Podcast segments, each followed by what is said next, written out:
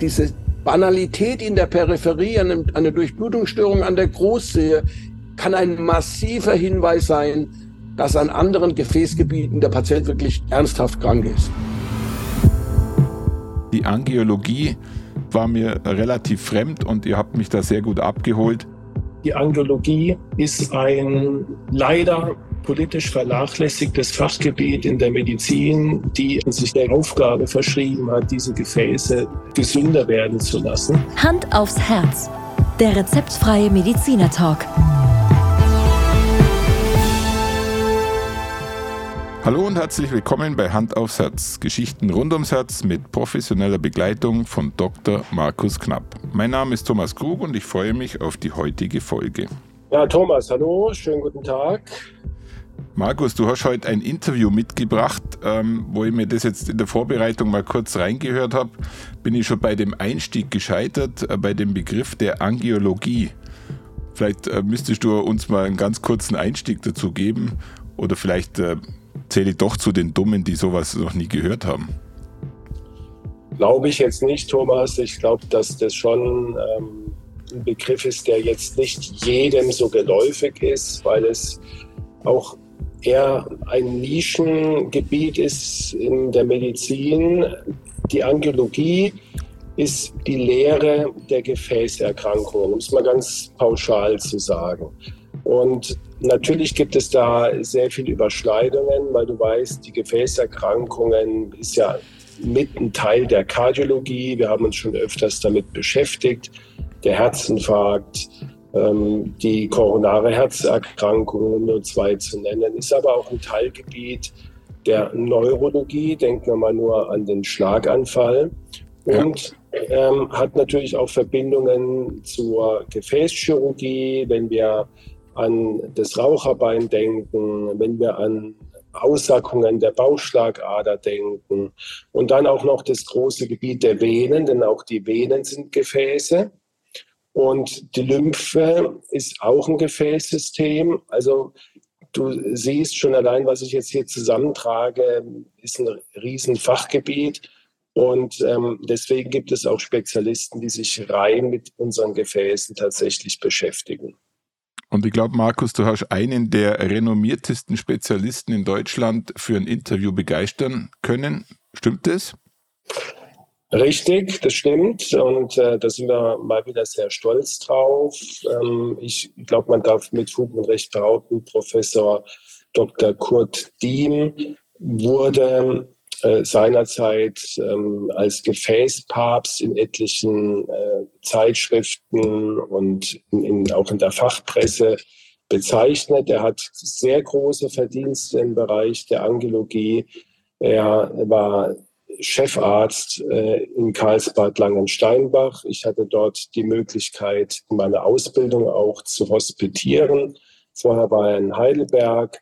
Äh, jetzt ist er Chefarzt an der Max-Grunde-Klinik äh, Bühler Höhe. Und es ist jemand, der sich sein gesamtes Leben wirklich mit Gefäßen beschäftigt hat. Und damit wir unseren Zuhörern und Zuhörern mal wirklich einen Einblick geben in die Welt der Gefäßmedizin, haben wir gedacht, führen wir mal ein Interview, damit wir dieses Fachgebiet auch einfach in unserem Podcast mal aufgreifen. Und Markus, ich glaube, an der Stelle können wir dann schon recht zügig in dein Interview einsteigen und äh, lassen einfach mal äh, den Herrn Diem, wenn ich das so salopp sagen darf, mal seine Vorstellung zum Besten geben. Jawohl. Ja, also ich bin 1949 geboren, das heißt, ich bin jetzt 74 Jahre alt, ein Oldtimer sozusagen. Wir Alten sind nicht mehr ganz so schnell wie früher, aber wir kennen die Abkürzungen, das ist unser Vorteil. Ähm, ich bin, ich habe in Heidelberg studiert mit einigen Auslandsaufenthalten, habe in Heidelberg Examen gemacht und ähm, habe eigentlich ein kardiologisches Doktorarbeitsthema gehabt ähm, bei der Firma Böhringer in Mannheim und habe an, wachen Schäferhunden gearbeitet und äh, im Grunde Herzinfarkte studiert, ähm, leider keine schöne, das waren keine schönen Untersuchungen, weil die Hunde Angina pectoris, also so eine Brustenge bekommen haben bei dieser Untersuchung. Ich habe dann gearbeitet äh, in der Universitätsklinik in Heidelberg Ähm, zunächst in der allgemeinen inneren Medizin, dann später in der Kardiologie, ja. Und äh, natürlich, ich wollte immer Kardiologe werden, aber ich habe gemerkt, dass in der Kardiologie und äh, Herr Knapp, Sie sind ja ein erfahrener Kardiologe und Sie kommen ja eigentlich aus dem gleichen Stall wie ich. Da ist es doch so, dass die Kardiologen wirklich beschäftigt sind mit dem Herzen. Ne? Es ist, äh, die sind den ganzen Tag und die ganze Nacht oft beschäftigt mit dem Herzen, auch experimentell und in Studien. Und ich habe gemerkt, oh, da kommen die Gefäße ein bisschen zu kurz. Dann ist es auch so, ich wusste lange nicht, bin ich eigentlich ein Internistentyp oder bin ich eigentlich ein Chirurg? Und ich hatte sehr gute Freunde, gerade in der Chirurgischen Universitätsklinik in Heidelberg. Äh, dort gab es einen bekannten Gefäßchirurgen, Professor Allenberg. Und das hat mich schon gejuckt natürlich. Ich habe auch bei ihm gearbeitet immer wieder. Das hat mich schon gejuckt zu operieren. Und der sagte immer, du bist überhaupt kein Internistentyp und kein Kardiologe, komm doch zu uns äh, in die Chirurgie. Jedenfalls ist so im Grunde die Liebe zu den Blutgefäßen entstanden. Also ein bisschen weg vom Herzen hin zu der zum Beispiel der Hauptschlagader, der Brusthauptschlagader, der Bauchhauptschlagader äh, und den peripheren Gefäßen.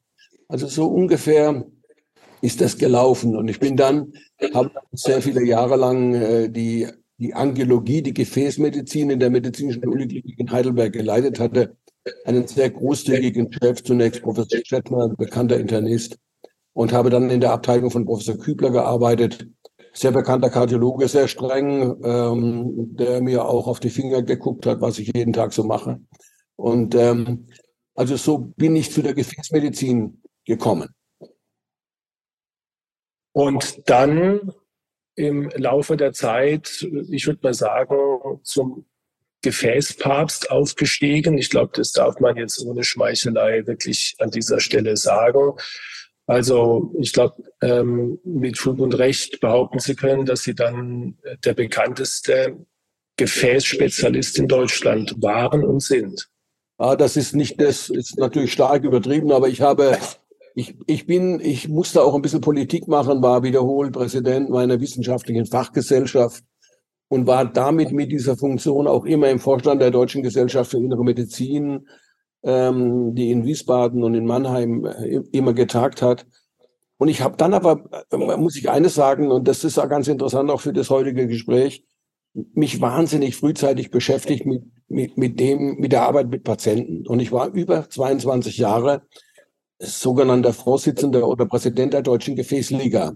Und ich muss jetzt im Nachhinein sagen, das war für mich eigentlich noch wichtiger, als die, als die wissenschaftliche Arbeit mit den Blutgefäßen. Also die Ar wir haben hunderte von Vorträgen gehalten auf Marktplätzen in Deutschland mit, mit, mit vielen Meinungsbildern aus dem Gefäßbereich. Also ich habe sehr gerne, immer gerne mit Laien gearbeitet und Vorträge für Laien gehalten, weil das natürlich ein wichtiger Teil der Prävention ist. Wir haben ja gerade diese Woche ganz spannend, habe ich jetzt gesehen, es, es kommt zu einem deutlichen Rückgang der Herzinfarktinzidenz in Deutschland, äh, was einem natürlich und was Sie erfreut, Herr Knapp. Ähm, das ist, das ist auch im Grunde eine Folge äh, einer wichtigen Aufklärungsarbeit, die, die Sie jeden Tag und die wir auch politisch immer wieder geleistet haben, gerade, gerade in der deutschen Gefäßliga.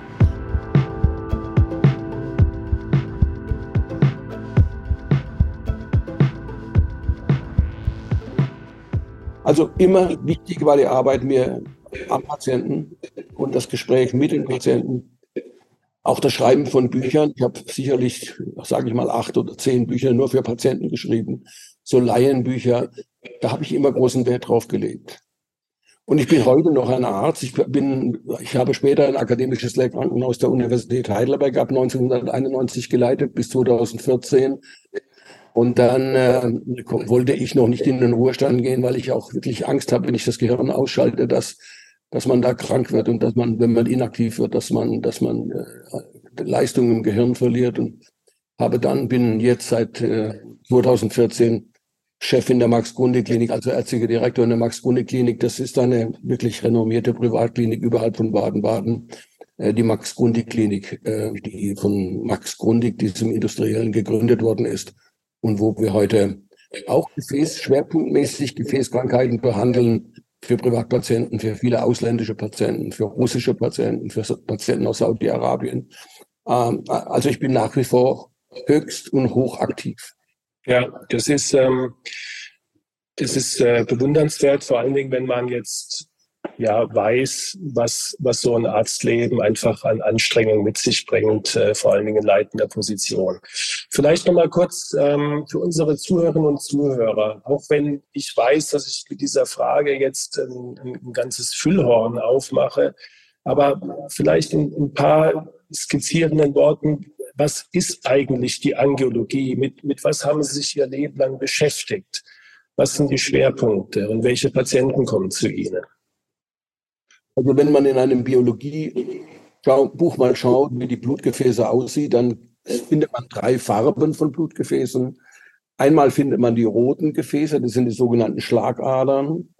Die Arterien, wie wir sagen, da, damit wird das Blut vom Herzen wegtransportiert in die Peripherie und so wird der ganze Körper mit Sauerstoff und mit Nährstoffen versorgt, vom Herzen weg, frisches Blut.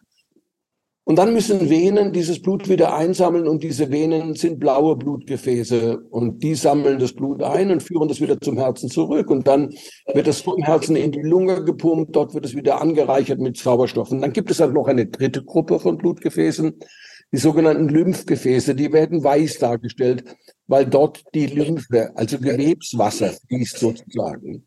Die sind nicht ganz unwichtig. Ich gebe nur ein Beispiel. Wenn die Lymphgefäße zum Beispiel bei einer Operation, bei einer Prostataoperation in einer, auf einer Beckenseite durchsägt werden und nicht mehr funktionieren, dann landet so etwa 1,5 Liter Lymphe jeden Tag im Bein und der Patient hat innerhalb von zehn Tagen einen elefantenartigen Fuß durch ein Lymphödem. Wenn Venen erkranken, können zum Beispiel banal erscheinende Krampfadern erscheinen, die ja oft auch Probleme machen, die Beschwerden machen, die auch einen Risikofaktor darstellen für Thrombosen. Aber das Gefürchtete ist bei den, äh, äh, äh bei den Gefäßen, bei den blauen Blutgefäßen der Venen, das ist eben die Thrombose. Und die Thrombose ist deshalb gefährlich, weil wenn Gerinnsel in den Beinvenen entstehen, steht immer die latente Gefahr, dass es zu einer, zu einem Wegschleppen dieser Tropfen, dieser Gerinnsel in die Blutbahn kommt und dann landen die in der Lungenstrombahn und dann kommt es zu einer akuten Lungenembolie und die ist in, in vielen Fällen akut tödlich. Also viele Menschen wo man meint, wo die Nachbarin sagt, der Patient ist heute Nacht am Herzschlag verstorben. Viele von diesen Menschen haben keinen Herzinfarkt gehabt und keinen Herzschlag, sondern sind an einer Lungenembolie verstorben. Die Arterien, die sind wichtig für, für euch Kardiologen, weil die Herzkranzgefäße natürlich Arterien sind. Und wenn die sich verschließen, dann müsst ihr einen Herzkatheter machen und dann müsst ihr sehen, dass die Durchblutung wieder funktioniert, damit kein Herzinfarkt entsteht. Ihr macht dann die ultramodernen Stentings sozusagen, sodass der Herzmuskel wieder durchblutet wird. Das ist gerade ganz wichtig bei einem akuten Herzinfarkt beispielsweise. Aber es gibt diese Arterien natürlich auch, die zum Gehirn führen. Und ähm, die Halsschlagadern zum Beispiel, da gibt es vier Halsschlagadern, die zum Gehirn hochführen. Zwei große vorne, die sogenannten Karotiden, zwei kleinere hinten, die Vertebralarterien, die versorgen das Gehirn. Übrigens, ich habe mich viel mit Schlaganfällen beschäftigt. Ich habe, ich war auch mal kurzfristig zwei, drei Jahre in Funktion eines Staatssekretärs in Baden-Württemberg, weil ich äh, mit Neurologen zusammen festgelegt habe, wie man Patienten mit einem akuten Schlaganfall optimal behandelt. Und da haben wir die Stroke Units im Grunde in ins Leben gerufen, die regionalen Schlaganfalleinheiten und die lokalen Schlaganfalleinheiten. Also ich musste mich lange Jahre auch mit Schlaganfall beschäftigen, habe auch die Deutsche Schlaganfallhilfe mit aufgebaut, mit Reinhard Mohn zusammen von der Bertelsmann Stiftung. Äh, also auch der Schlaganfall und die Schlaganfälle sind wichtige, sind wichtige Probleme, die durch Gefäßerkrankungen an den hirnzuführenden Arterien entstehen können. Und dann gibt es natürlich auch Schlagadern, die zum Bein führen. Also es gibt die große Bauchschlagader und auch da können Krankheiten entstehen. Atherosklerose muss nicht immer heißen, dass sich Gefäße verengen, sondern die Atheros es gibt auch eine Form der Atherosklerose, wo sich Gefäße erweitern und dann sogenannte Gefäßerweiterungen äh, entstehen und dann die Gefäße platzen und der Patient stirbt innerhalb von Sekunden an einen Massenblutung. Also 1955 sind zwei Menschen im gleichen Jahr gestorben Übrigens an Fehldiagnosen, ganz interessant. Albert Einstein ist in Princeton gestorben an einer Fehldiagnose. Man dachte, er hätte eine Gallenblasenentzündung, aber er ist gestorben, fachlich gesprochen, an einem rupturierten Bauchaortenaneurysma. Und äh, Thomas Mann ist in der Nähe von Luzern, äh, hat er ein rupturiertes Bauchaortenaneurysma bekommen, hat er vorher in Amerika, in, in, in Kalifornien, musste er emigrieren, hat dort gelebt, kam zurück und starb im Grunde an der Ruptur einer großen Becken, eines großen Beckenarterienaneurysmas, also an einer Erweiterung eines Blutgefäßes. Wenn aber die Beindurchblutung im Grunde gestört wird durch eine Atherosklerose in den, in den Beinarterien, dann sprechen wir von einer peripheren arteriellen Verschlusskrankheit und auch dazu eine Zahl, die wirklich einem aufrüttelt. Wir amputieren im Moment nach wie vor so etwa 60.000 Menschen in Deutschland pro Jahr wegen arteriellen Durchblutungsstörungen der Beine. Der Volksmund nennt dieses Problem Raucherbein oder Schaufensterkrankheit. Also das wäre so ein Spektrum von Gefäßerkrankungen. Es gibt dann noch andere Gefäßerkrankungen, die etwas seltener sind, die sogenannten Vaskulitiden, also die Entzündungen von Blutgefäßen. Das ist aber wirklich schon höhere Mathematik und da überschneidet sich auch die Angiologie ein bisschen mit der Rheumatologie. Also beispielsweise ein Mensch kommt mit schwersten Kopfschmerzen, einem schlechten allgemein mit mit, mit allgemeinen Krankheitssymptomen, ist 60 Jahre alt, kommt zu uns in die Praxis, hat Kopfschmerzen. Und wir sehen im Blut eine wahnsinnig hohe Senkung, wahnsinnig, wahnsinnig hohe Entzündungswerte.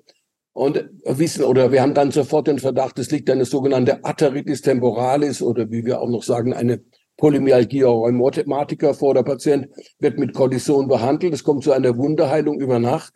Aber es ist gerade wichtig, dass wir auch solche Erkrankungen erkennen, ähm, um die Patienten optimal und frühzeitig behandeln zu können.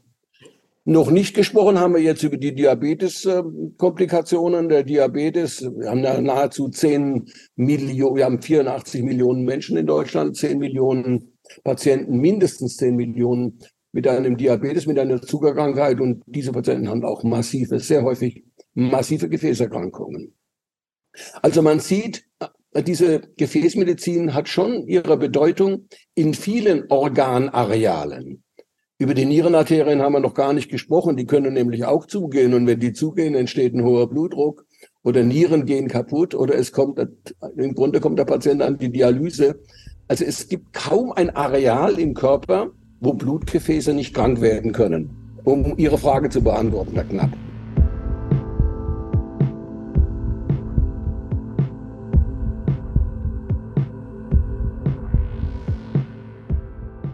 Also das war jetzt ähm, wirklich ein, ein äh, irrsinniger Ritt durch das gesamte Fachgebiet. Und was für mich faszinierend ist, ist zu sehen, ähm, ich glaube, vier von, von fünf Erkrankungen, die Sie jetzt angesprochen haben, die hatten wir tatsächlich auch schon im Podcast thematisiert. Und das zeigte einfach mal, wie vielseitig dieses Fach ist und ähm, ich kann mich dran erinnern, Sie haben den Namen vorhin schon erwähnt, Ihr Mentor und früherer Chef äh, Schettler, einer, glaube ich, wirklich der bedeutendsten Internisten im, im 20. Jahrhundert, würde ich mal sagen.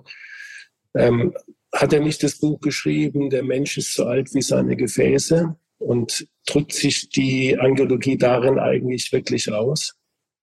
Ja, ja, der Satz, der, eigentlich stammt dieser Satz, der Satz war geklaut von Professor Stettler, muss man sagen. Das Satz von Virchow, von dem Pathologen Virchow. Aber Professor Gotthard Schettler aus Heidelberg war in der Tat, das ist nicht übertrieben, einer der bekanntesten, äh, der bekanntesten Internisten überhaupt. Und äh, er war mein Mentor und im Grunde war er mein, mein Übervater sozusagen.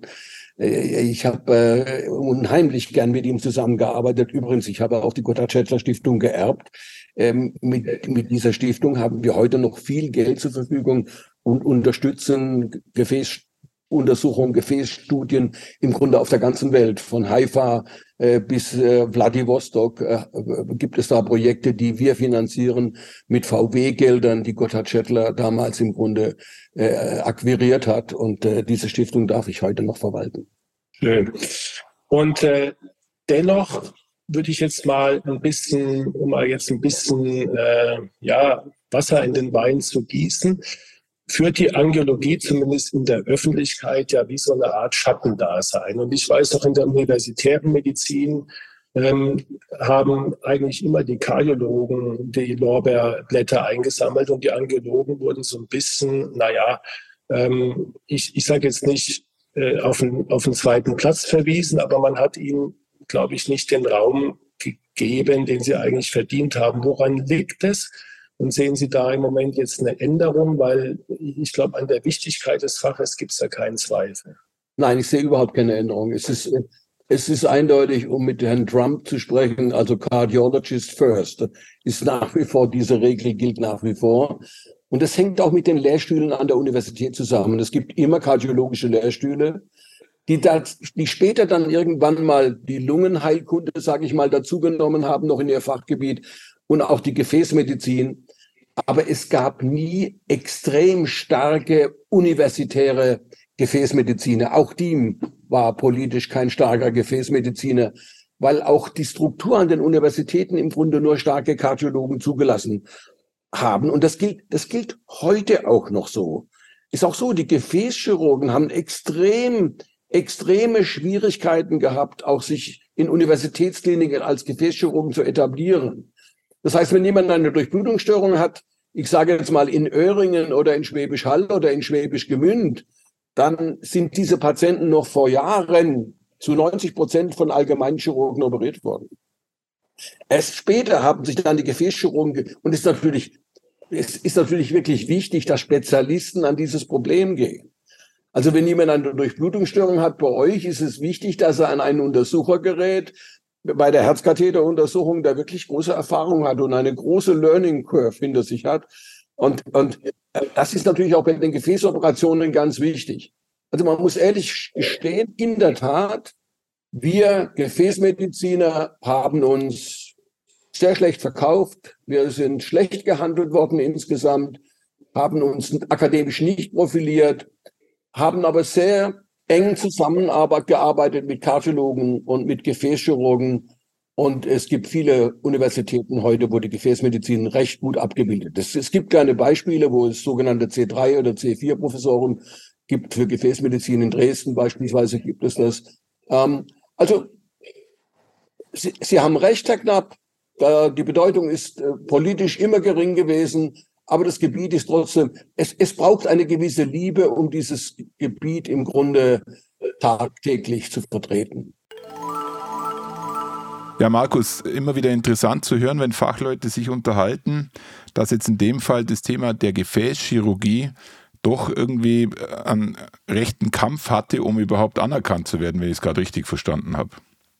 Ja, nicht nur Gefäßchirurgie, sondern auch die Angiologie allgemein. Ja. Ähm, richtig, weil sie sich natürlich wie manche andere Fächer auch von der inneren Medizin abgespaltet hat.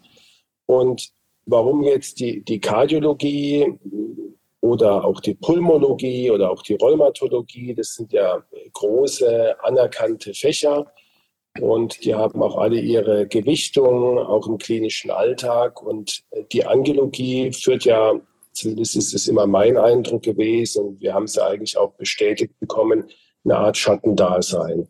Zu verstehen ist es nicht. Das sind politische Sachen, das sind äh, irgendwelche Ausschüsse und, und, Fachgesellschaften, die besetzt sind und die dann ähm, entsprechenden Einfluss haben, also auch, auch Lobbyarbeit. Ja? ja, genau kann ich dir das nicht sagen, aber es ist so. Und ja, ist, ist vielleicht jetzt nicht so richtig zu erklären und auch nicht nachvollziehbar, aber man muss es einfach akzeptieren.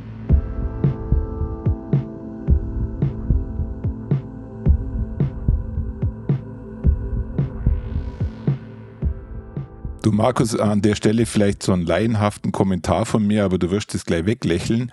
Warum macht ihr Kardiologen eigentlich im Rahmen eurer Herzkatheter-Untersuchungserfahrungen, ihr setzt Stents und alles Mögliche, warum macht ihr das in den Gefäßen nicht gleich mit? Ja, auch das sind, sind einfach definierte Prozesse, dass man gewisse Untersuchungen gewissen Fachgebieten zuordnet. Und du ja. hast ja völlig recht, ob wir jetzt einen Katheter an das Herzkranzgefäß legen oder in die Beckenarterie oder in die Schlagader von, vom Gehirn, ist jetzt ja eigentlich von der Technik her keine, keine große Sache. Nebenbei gesagt, machen wir es auch gelegentlich mit. Zum Beispiel, mhm. wenn ich den Verdacht habe, da hat jemand jetzt eine Verengung seiner Armarterie oder seiner Nierenarterie, dann ist es sehr schnell gemacht. Aber das ist eben Tradition und vielleicht auch Absprache. Das sind dann andere Abteilungen für zuständig und dann wird der Patient verwiesen und dann macht es halt derjenige, der es am Tag zehnmal macht. Aber die Frage ja. war absolut berechtigt. Okay, lass uns mal in dem äh, Gespräch, was ihr geführt habt, weitergehen. Ich glaube, äh, du gingst dann in, den, in die nächste Stufe über. Richtig, weil wir nach diesen jetzt ja, Tatsachen und auch Vorgesprächen zum eigentlichen oder für mich auch mit entscheidenden Thema übergegangen sind, nämlich die Präventionsarbeit. Und meine Frage war in der Tat, ob nicht die Präventionsarbeit die Paradedisziplin eigentlich der Angiologen wäre oder sein soll. Bin mal gespannt, was du zu seiner Antwort sagst. Also, lass uns mal reinhören. Ja, eigentlich ja, weil die Kardiologen auch, man muss sagen, ein guter Kardiologe steht heute wie ein guter Chirurg doch stundenlang im Grunde im Katheterlabor. Und äh, während ihr euch erholt beim Kathetern sozusagen und die Chirurgen sich beim Operieren erholen, äh, müssen wir mit 110 Patienten reden und über Prävention reden. Was das wir aber, das heißt, das heißt, ein, ein bekannter Kardiologe wie Knapp beispielsweise hat nicht fünf oder sechs Stunden am Tag Zeit, über Cholesterin, über Aspirin, über Leinöl, Olivenöl und Mittelmeerdiät mit seinem Patienten zu reden. Das wird er schon machen, so oft er kann. Aber wenn er eben mechanisch versucht, Blutgefäße aufzumachen, dann ist er anderswo beschäftigt. Und deshalb ist gerade bei konservativen Angiologen die Prävention eigentlich ganz gut aufgehoben, muss man sagen. Ja. Ja. Zu meiner Ehrenrettung muss ich sagen, dass wir eine Präventionsambulanz in meiner Praxis haben, die, die sehr positiv angenommen wird und ähm, die ich, ich wollte jetzt noch ein bisschen so auf die Schnittmenge hinaus, weil im Grunde genommen ist, ist ja das, was, was unser aller Aufgabe ist, nämlich zu verhindern, dass, dass diese Erkrankung ähm, bei dem einen oder anderen schon mal gar nicht entsteht, zumal wenn er mit einem Risiko schon geboren wird, mit einem genetischen Risiko und ähm, die, und bei, dem, bei der großen Mehrzahl von Patienten wollen wir erreichen, dass die Erkrankung nicht fortschreitet. Können Sie da ähm, vielleicht kurz skizzieren, was ist mit Prävention möglich? Was, was, was ist jemand, der gefäßkrank ist, muss er die Flinte ins Korn schmeißen oder hat er wirklich eine Chance durch Lebensstiländerung und Medikamente und so weiter wieder auf, sag mal, Licht am Horizont zu sehen? Vielleicht noch ein kurzer Punkt zu meiner, zu meiner Biografie. Also das Wichtigste, was ich universitär und an Studien gemacht habe, ist eine Studie, die heißt Get API Studie. Und ganz verharmlos, diese Studie hat fast 20 Millionen Euro gekostet. Ein Geld, was man heute niemals mehr akquirieren kann, aber das haben damals drei Firmen finanziert. Und wir haben damit geschaut, wie häufig sind Durchblutungsstörungen in den deutschen Praxen. So, und was wir gelernt haben, ist dabei, dass wenn jemand eine Durchblutungsstörung am Bein hat, dass das nicht nur ein Problem von dem Bein ist, sondern dass wir immer daran denken müssen, oh, ist die Halsschlagader in Ordnung? Ist der Patient Schlaganfall gefährdet? Und wir müssen noch mehr daran denken, brauchen wir jetzt einen Kardiologen? Hat der Patient Angina pectoris? Hat er eine atypische Atemnot? Könnte der eine sogenannte koronare Herzerkrankung haben? Weil diese, dieses, diese, diese Banalität in der Peripherie, eine, eine Durchblutungsstörung an der Großsehe kann ein massiver Hinweis sein, dass an anderen Gefäßgebieten der Patient wirklich ernsthaft krank ist. Und wenn Sie einen Herzinfarkt kriegen, haben Sie heute immer noch eine Chance von mindestens 30 Prozent zu sterben. Also gilt es gerade zu erkennen, dann, ob der Patient jetzt am Herzen untersucht werden muss, obwohl er mit einer Durchblutungsstörung an den Beinen zu uns kommt. Und wir werden die Bauchschlagader angucken, dass die nicht erweitert ist und dass die nicht rupturieren kann. Und wir werden natürlich so schnell wie möglich, auch gerade präventiv, nach der Halsschlagader gucken und sehen, ist der gefährdet, dass er einen Schlaganfall bekommt. Das das ist das gemeinsame Auftreten von atherosklerotischen Erkrankungen. Das haben wir gelernt. Wir nennen das auch die atherothrombotischen Erkrankungen, diese drei großen Gefäßgebiete. Da muss man immer dran denken, dass wenn irgendwo der Wurm drin ist, können die anderen mit befallen sein. Und dann muss der Groschen fallen. Und dann muss ein Gefäßmediziner sofort überweisen zum Kardiologen oder auch zum Neurologen, der guckt, ob der Patient Schlaganfall gefährdet ist. Es ist da, dass wir heute alles versuchen, in jeder Fa es ist nie zu spät, muss man sagen. Es ist nie zu spät, äh, im Grunde in eine, in eine Prävention reinzugehen. Ähm, äh, wichtig sind natürlich die Cholesterinwerte, darüber habt ihr sicherlich in diesem Podcast wiederholt gesprochen. Wichtig ist, dass der Patient nicht mehr raucht. Wobei es da Modelle gibt, äh, die fragwürdig sind. Wenn wir einem Patienten heute sagen, du rauchst 80 Zigaretten, jetzt hör endlich auf zu rauchen, dann können wir uns die Zeit auch sparen. Das funktioniert nicht.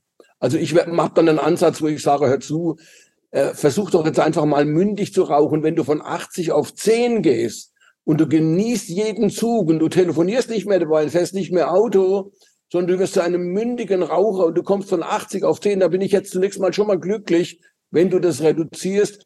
Und wenn du rauchst, dann machst du nichts mehr anderes. Du streitest nicht mit einer Frau, du fährst kein Auto, telefonierst nicht. Viele Leute rauchen eben, haben es gar nicht gemerkt, dass sie geraucht haben und so sind 20 Zigaretten weg. Das ist ein wichtiger Risikofaktor. Und dann müssen wir natürlich sehen, dass wir frühzeitig zuckerkranke Patienten erwischen, dass wir immer mal wieder den Zucker kontrollieren. Und dann gibt es andere Risikofaktoren, wie beispielsweise körperliche Inaktivität. Also wenn ich Sie so sehe, Herr Knapp, dann stelle ich einfach fest, dass Sie früher auch schon mal sieben Kilo mehr hatten als jetzt. Das fällt mir auf. Wir haben uns ja lange nicht gesehen. Also vermute ich, dass der Kerl was macht, sage ich mal. Ich kann das als 70-jähriger Doktor, 74-jähriger Doktor sagen. Also wahrscheinlich bewegt sich der Herr Dr. Knapp. Sonst würde er nicht so aussehen, wie er im Moment aussieht. Also körperliche Aktivität von extremer Wichtigkeit, von extremer Wichtigkeit. Aber auch die Einnahme von Medikamenten ist wichtig. Ich gebe ein Beispiel. In den letzten Monaten haben wir gesehen, dass wir zum Beispiel das Medikament Aspirin bei Leuten, die nicht gefäßerkrankt sind, nicht mit dem Schubkarren unter die Menschen kippen dürfen, weil das Nebenwirkungen hat, weil das mehr Blutungen im Gehirn macht.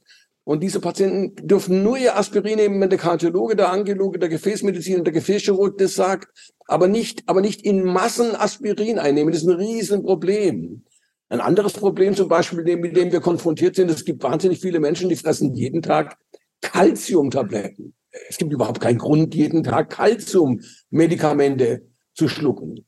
Und ich habe, ich behandle sehr viele wichtige Manager und auch enge Freunde, wirklich Milliardäre, die teilweise bis zu 15, bis zu 20 Nahrungsergänzungsmittel jeden Tag nehmen. Was natürlich ein völliger Humbug ist.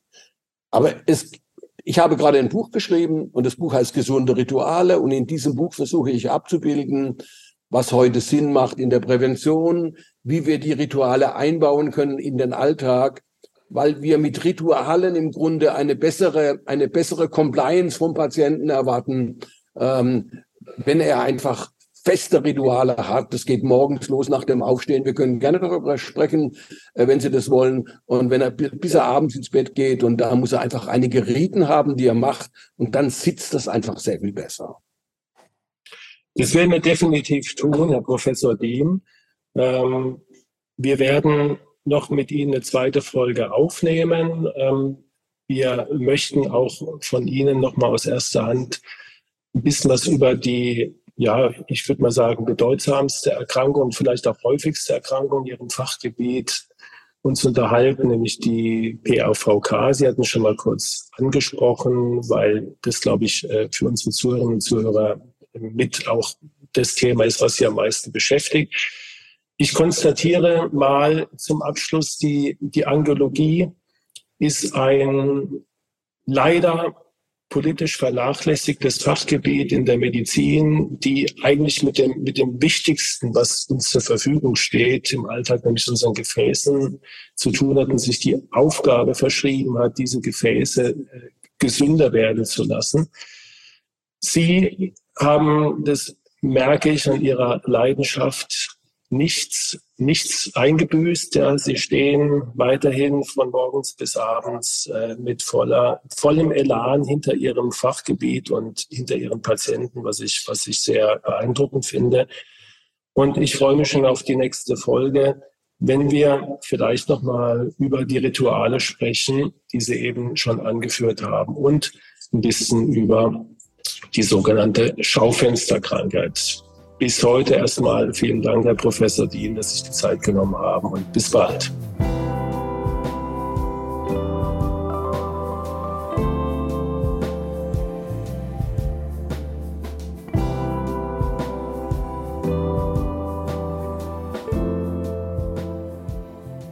Ja, Markus, äh, wie so oft, wenn wir miteinander über Spezialthemen sprechen, habe ich heute definitiv ein bisschen was gelernt.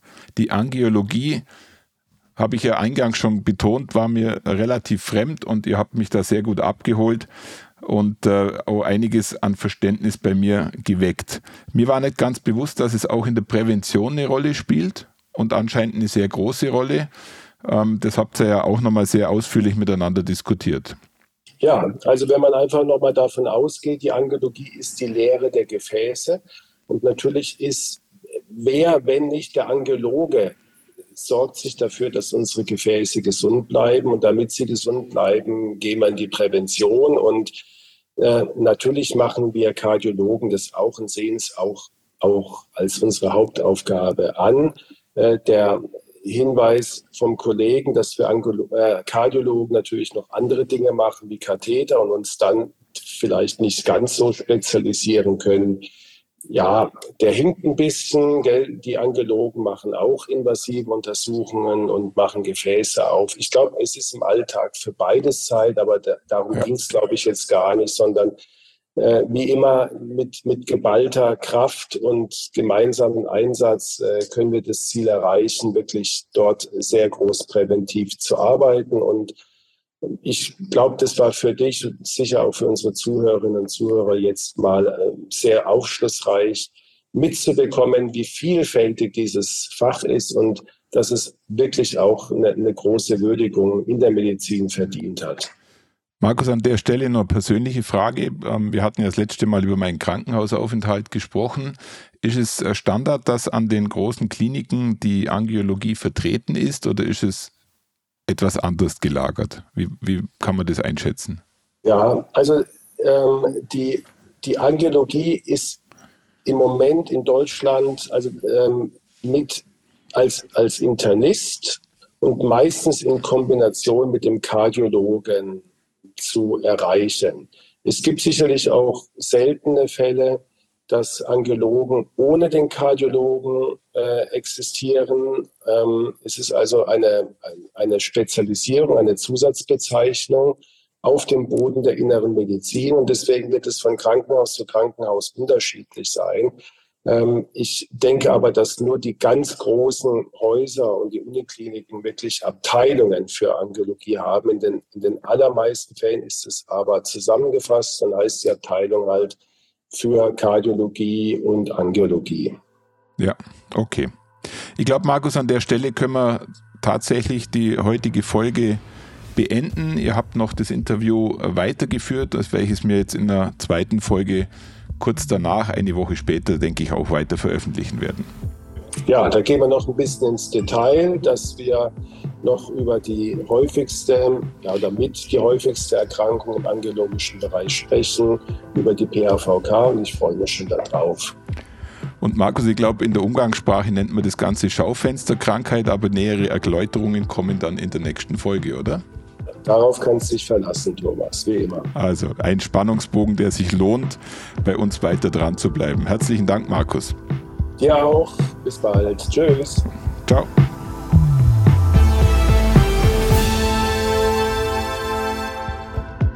Schauen Sie mal bei uns vorbei unter www.handaufsherz-podcast.de und bleiben Sie immer über uns auf dem Laufenden auf unserem Instagram-Account.